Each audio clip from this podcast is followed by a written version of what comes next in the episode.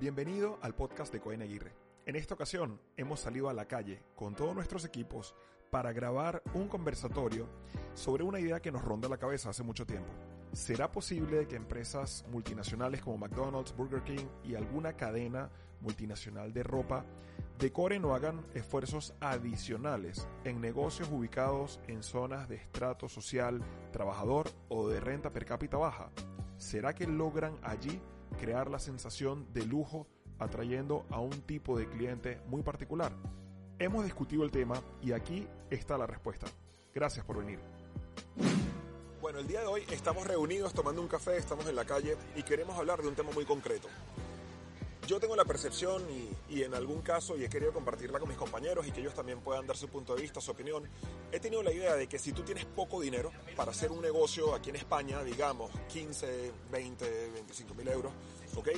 Eh, creo que sin duda alguna hay una gran oportunidad de escoger, no precisamente por los distritos más caros a nivel de renta per cápita, sino más bien por los distritos posiblemente más ajustados o de renta per cápita más baja.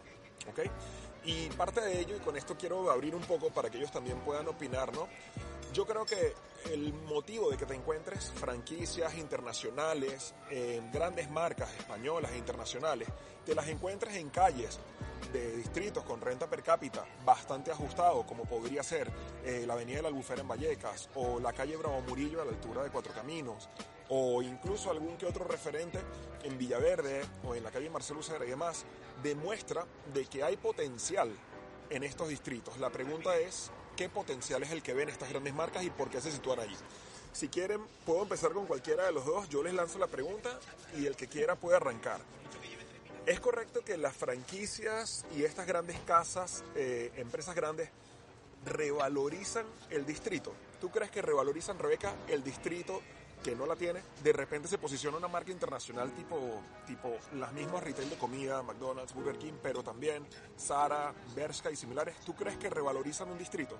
A nivel económico estamos hablando. A ver, a nivel económico es verdad que cuando este tipo de marcas se posiciona en, en alguno de estos distritos, las rentas de los alquileres tienden a subir. Okay. Pero tienden a subir porque se supone que estás poniendo ese tipo de producto o servicio al alcance del ciudadano. Por eso es que tienden a subir los precios de los alquileres, tanto de viviendas como de los mismos negocios. Ok. Jan. Así es, yo también pienso que revaloriza tanto a nivel, bueno, de cuantía, ¿no? Monetario, pero también a nivel de calidad, de calidad de vida, porque hay algo que dice Rebeca, eh, le estás dando mayor accesibilidad a las personas ubicándote más cerca de ellas. Correcto. Correcto.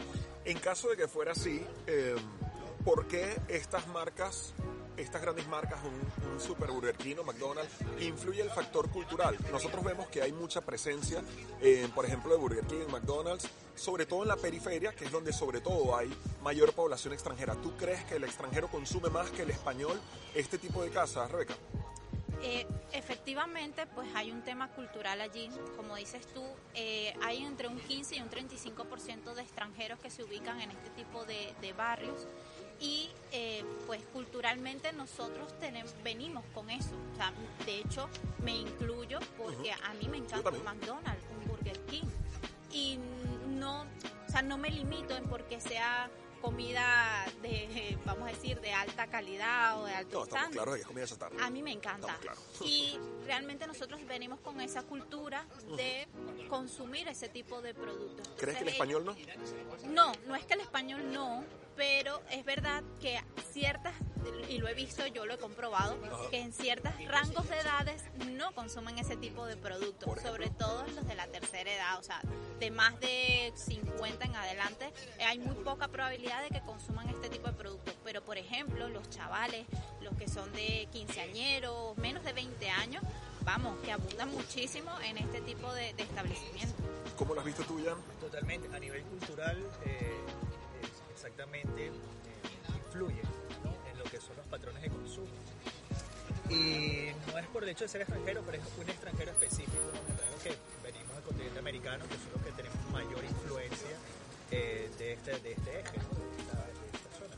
Porque les mencionaba yo en algún momento a ustedes eh, ciudades como Ceuta y Melilla, donde evidentemente hay muchísimo extranjero, pero no son eh, occidentales, ¿no? ¿no? están en ese eje eh, de consumo o en esa influencia, o en esa influencia de, de occidental, ¿no? Sino más bien tienen otros patrones de consumo. Y no he confirmado el dato, pero creo que grandes cadenas de comida rápida eh, que veníamos hablando, tipo McDonald's, Burger King, hay muy pocas en estas ciudades porque evidentemente creo que el mercado no lo demanda. Sin embargo, yo tengo noticia porque mi cuñada es gallega, es de Orense. Yo tengo noticia que el McDonald's de Orense actualmente sigue abierto de milagro. Tuvo bastantes años donde su nivel de ventas era tan bajo que se llegaron a plantear el hecho de cerrar. Y en Galicia la renta per cápita es alta. Sí. Sin embargo, Pero la población, el, no, y el rango también de la población. Estamos hablando de que en ese tipo de población, eh, demográficamente estamos hablando de personas de la tercera edad. Entonces vamos otra vez con el tema de la cultura y las edades. Ok. que puede ser que está influyendo de que son personas de la tercera edad que no están acostumbradas y que no les gusta ese tipo de comida, entonces hay menos afluencia en el sitio para el consumo. Ujú, Hay un tema de edad, sin duda alguna estoy totalmente de acuerdo. Ahora, cuando estas cadenas se plantean sus nuevas ubicaciones, ¿ustedes creen que el hecho de que se sitúen en distritos que a nivel socioeconómico son más económicos o más bajos, creen que haya alguna estrategia detrás de esto o es casualidad? O sea, ¿creen que se sitúan ahí porque, bueno, eh, buscando una nueva ubicación o porque entienden que son más competitivos allí y porque pueden ellos vestir de lujo a sus tiendas y vestir de lujo también al entorno. Es decir, ¿crees que ellos llegan con la idea de vamos a mejorar este barrio a nivel cualitativo, ¿ok? a nivel socioeconómico cualitativo y sacar partida de ello? Nos vamos a convertir, por ejemplo, yo recuerdo que en Venezuela yo lo viví y yo fui parte de eso. Eh, el fin de semana, eh, en los 80, tú te vestías para ir al McDonald's, porque es que era un restaurante, no era el concepto que hoy tenemos de comida rápida, que estamos clarísimos que es comida chatarra, que nos encanta, pero es comida rápida. No, era como un restaurante, era como una experiencia. De hecho, para los que habíamos ido a Estados Unidos, ir a McDonald's era un trocito de la experiencia americana. Cuando ibas a McDonald's era ir a Estados Unidos durante unos minutos y era como una pequeña experiencia recordatoria de aquel viaje, bien, o para el que no lo conocía, era una experiencia de cómo es Estados Unidos, ¿no? El orden, la limpieza, el hecho de que coges la bandeja, te la llevas cuando terminas, tal, o sea, esa, ese fast food, bien, aparte de los sabores, el pepinillo, una hamburguesa, eso no es latinoamericano, eso es 100% americano. Y por otra parte, eh, me di cuenta que cuando llegué aquí a España, naturalmente no, aquí no era una experiencia de lujo. Sin embargo, cuando viví en distritos como por ejemplo Tetuán, como por ejemplo San Blas, me di cuenta que volvía a suceder esto. Me di cuenta que en mi entorno la gente con- tenía una consideración alta de estos dos restaurantes, Burger King y McDonald's. Se- estaban claros de que era comida rápida y comida chatarra, de que no era comida nutritiva, pero sí los tenían en una categoría como de wow, restaurante, o sea, era como, era como dinero bien gastado por la calidad que estabas recibiendo. Sin embargo, creo que hay otros distritos donde no gozan de esto. ¿Ustedes qué creen? Valoraban, o sea, quiere decir que valoraban el visitar un McDonald's como una experiencia de recompensa, de, de darse un lujo, de. Sí, como de darse, ¿sabes? Y al final también para ti mismo es como darte ese regalo, ¿no? Correcto. A ver, yo pienso que pueden eh, estar pasando varios factores allí, ¿no? O sea, cuando tú te ubicas en otro tipo de distrito, donde vamos a decir que la renta per cápita es más baja, es verdad que los alquileres son más bajos también, y de repente eh, incluso el local puede ser mucho más amplio y, y demás. Entonces, ¿qué puede pasar? Que de repente la inversión que tú puedes hacer allí puede ser más amplia. O sea, es decir, puedes decorar de mejor forma, o sea, o tener más detalle en los cuidados y demás, porque te puedes permitir ese gasto allí, ¿vale? Eh, cuando estás en otras zonas más turísticas o de renta per cápita más alta, de repente para ellos el detalle en que se vea más organizado, más bonito, más limpio, no es tan crucial en esos puntos porque ya la movilidad allí es muy alta. Es decir, que ahí pasa tanta gente que ellos no van a, no se van a enfocar en que el lugar esté eh, más moderno y tal, porque ya para ellos lo importante es la movilidad.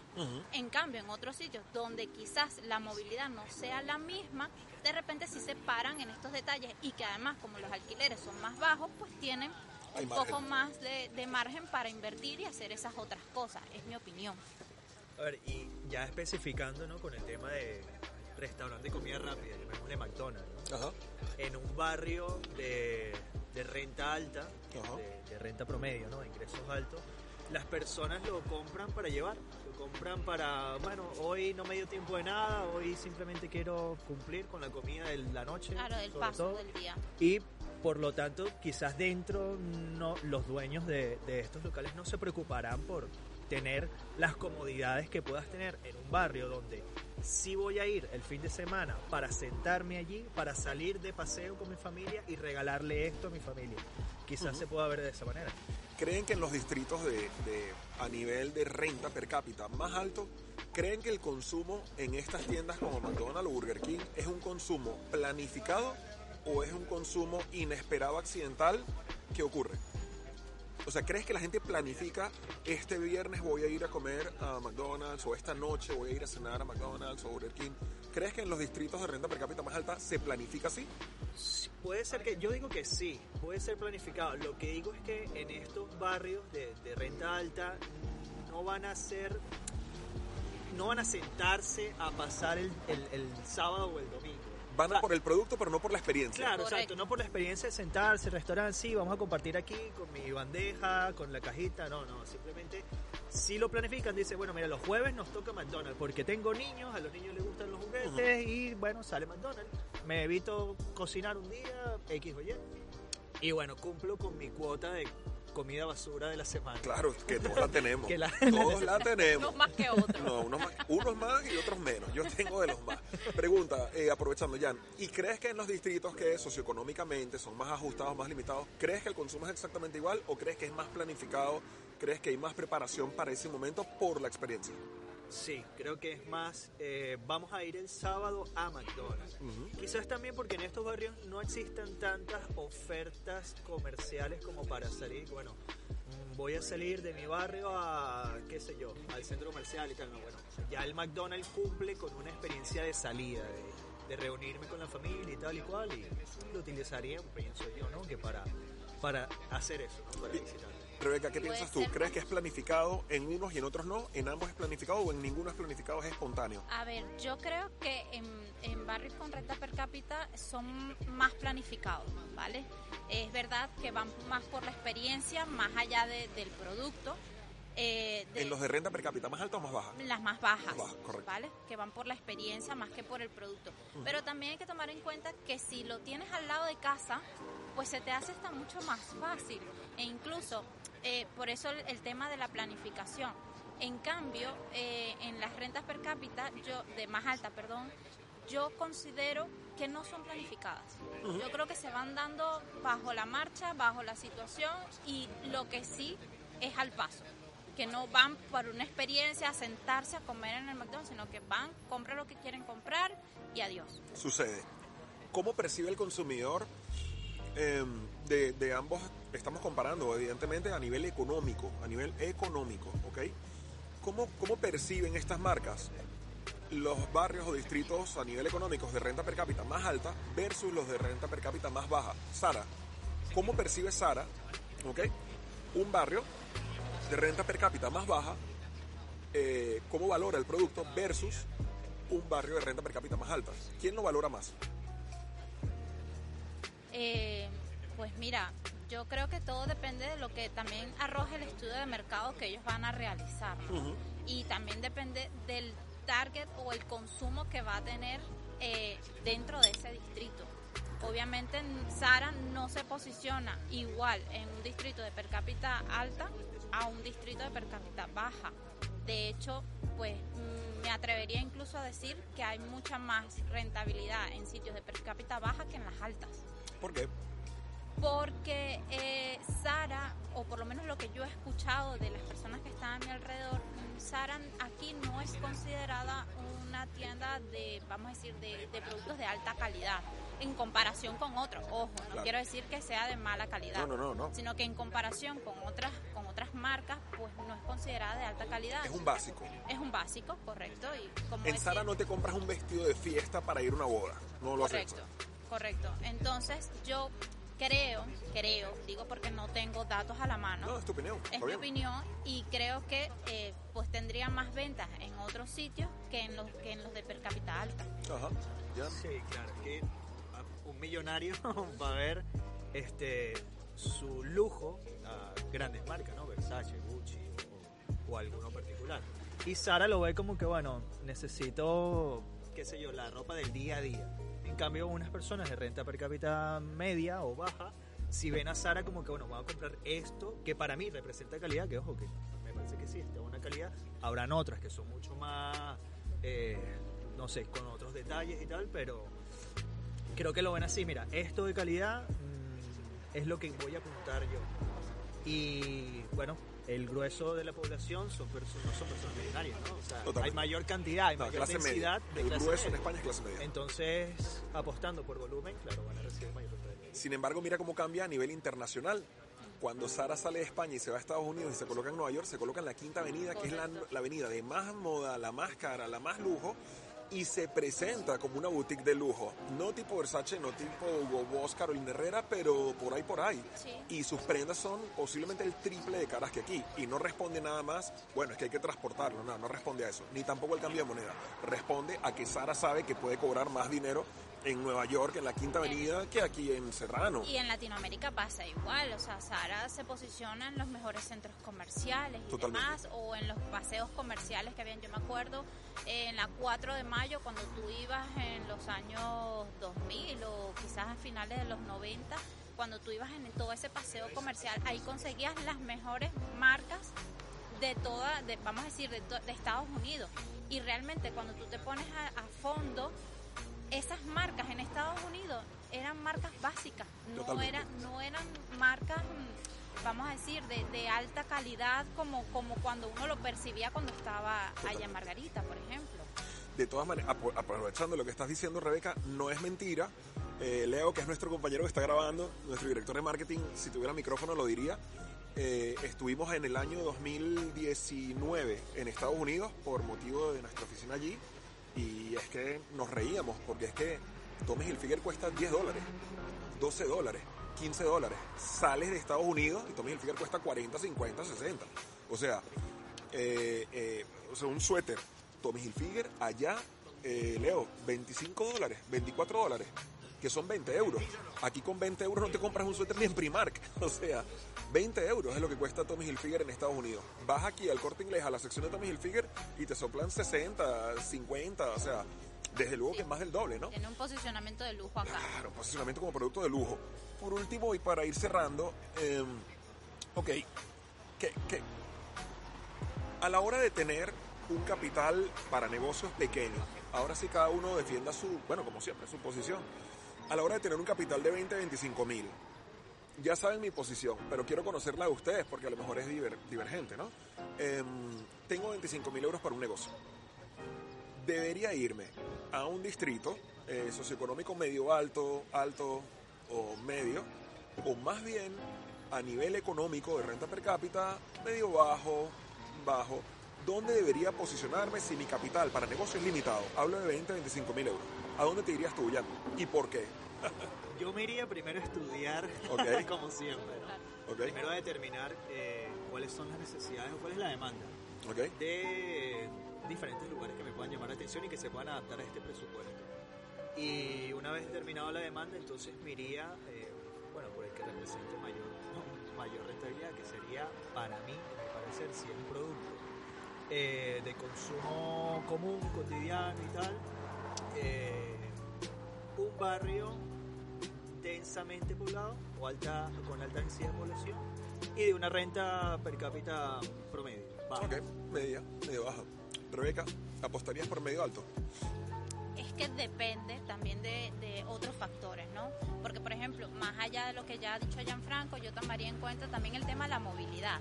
¿Por qué? Porque yo puedo estar en un sitio que puede ser de per cápita alta o baja, pero si es un sitio que tiene demasiado volumen de personas y yo puedo vender mi producto allí, encaja, la competencia de repente no está tan reñida, pues mira, yo me lo pensaría para estar allí, porque tengo asegurado el volumen de personas. ¿vale? O sea, ese, ese para mí es un punto crucial. Y no, y no tiene nada que ver con que esté en un barrio o en el otro, simplemente veo el movimiento. Asegurarte el volumen. Correcto. Muchas veces, y, y cuando toque la reunión con el equipo financiero, hablaremos de eso, de la importancia del volumen versus rentabilidad como tal. El volumen de ventas es importantísimo, ¿no? eh, pero hay que saber jugar con él porque te puedes pillar los dedos. Es así. Yo pienso igual, eh, sin embargo, con un leve detalle. Yo apostaría por una, una ubicación tal vez un poco, un poco de renta per cápita más baja para tratar de ser el que destaque, siempre cuidando lo que siempre decimos. Eh, la rentabilidad recae en tus precios de compra. Si compras mal, te sitúes en el distrito más caro, en el medio de los bajos, no vas a salir adelante porque estás partiendo de una mala premisa que es comprar caro. Bien, si logras comprar a buen precio, logras tener buenos proveedores, buena adquisición y logras acceder a buena materia prima, entonces puedes garantizarte una buena rentabilidad.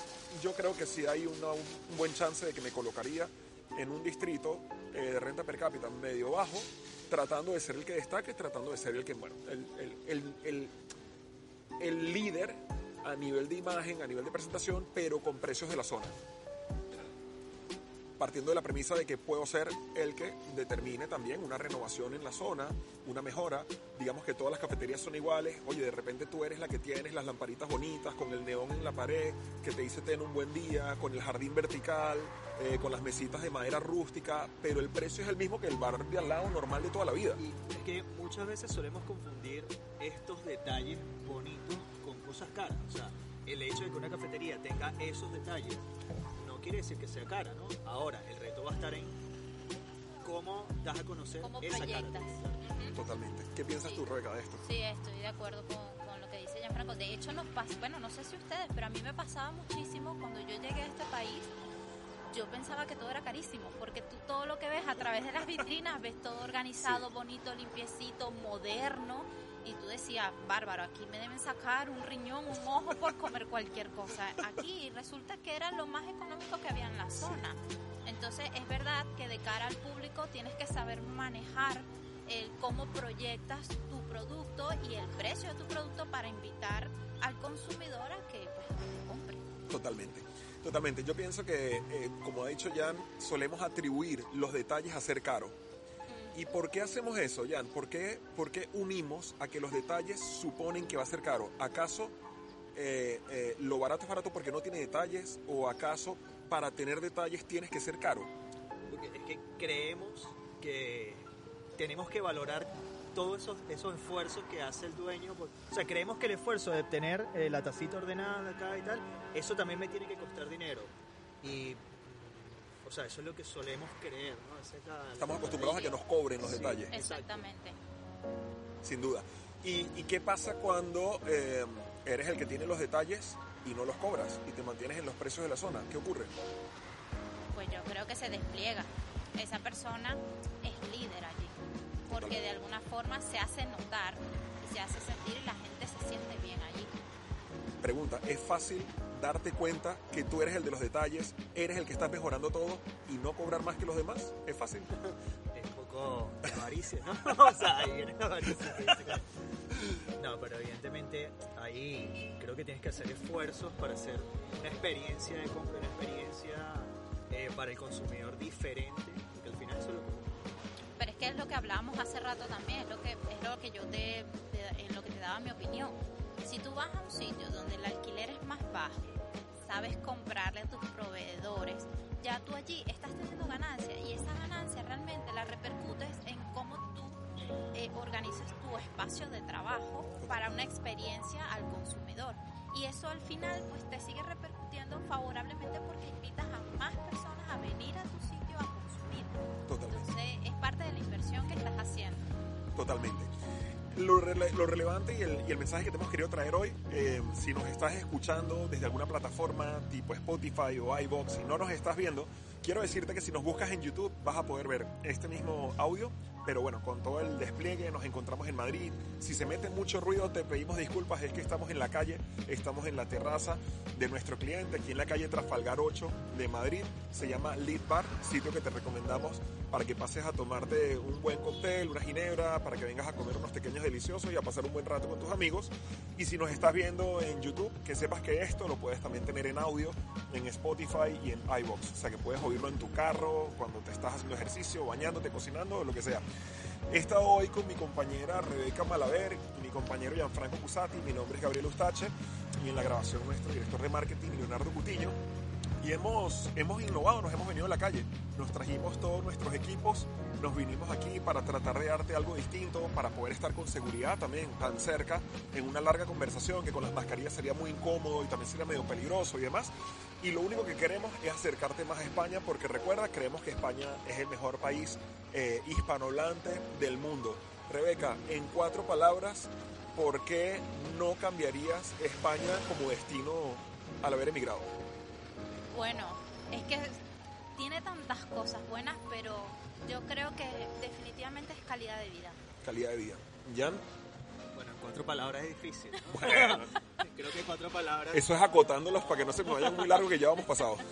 No, no, creo que coincido con Rebeca, la calidad de vida es lo más importante, ¿no? Es lo- el pensamiento a largo plazo que debes tener en cuenta a la hora de emigrar.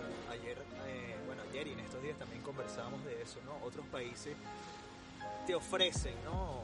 Ayudas, te ofrecen maravillas, milagros, llegando inicialmente, pero luego, o sea, ya eso resuelve el primer obstáculo, pero ahora, ahora empieza lo bueno, o sea, ahora empieza la vida. Claro. ¿Cuál es el proyecto a largo plazo? ¿Cuál es tu, tu- tu objetivo a largo plazo?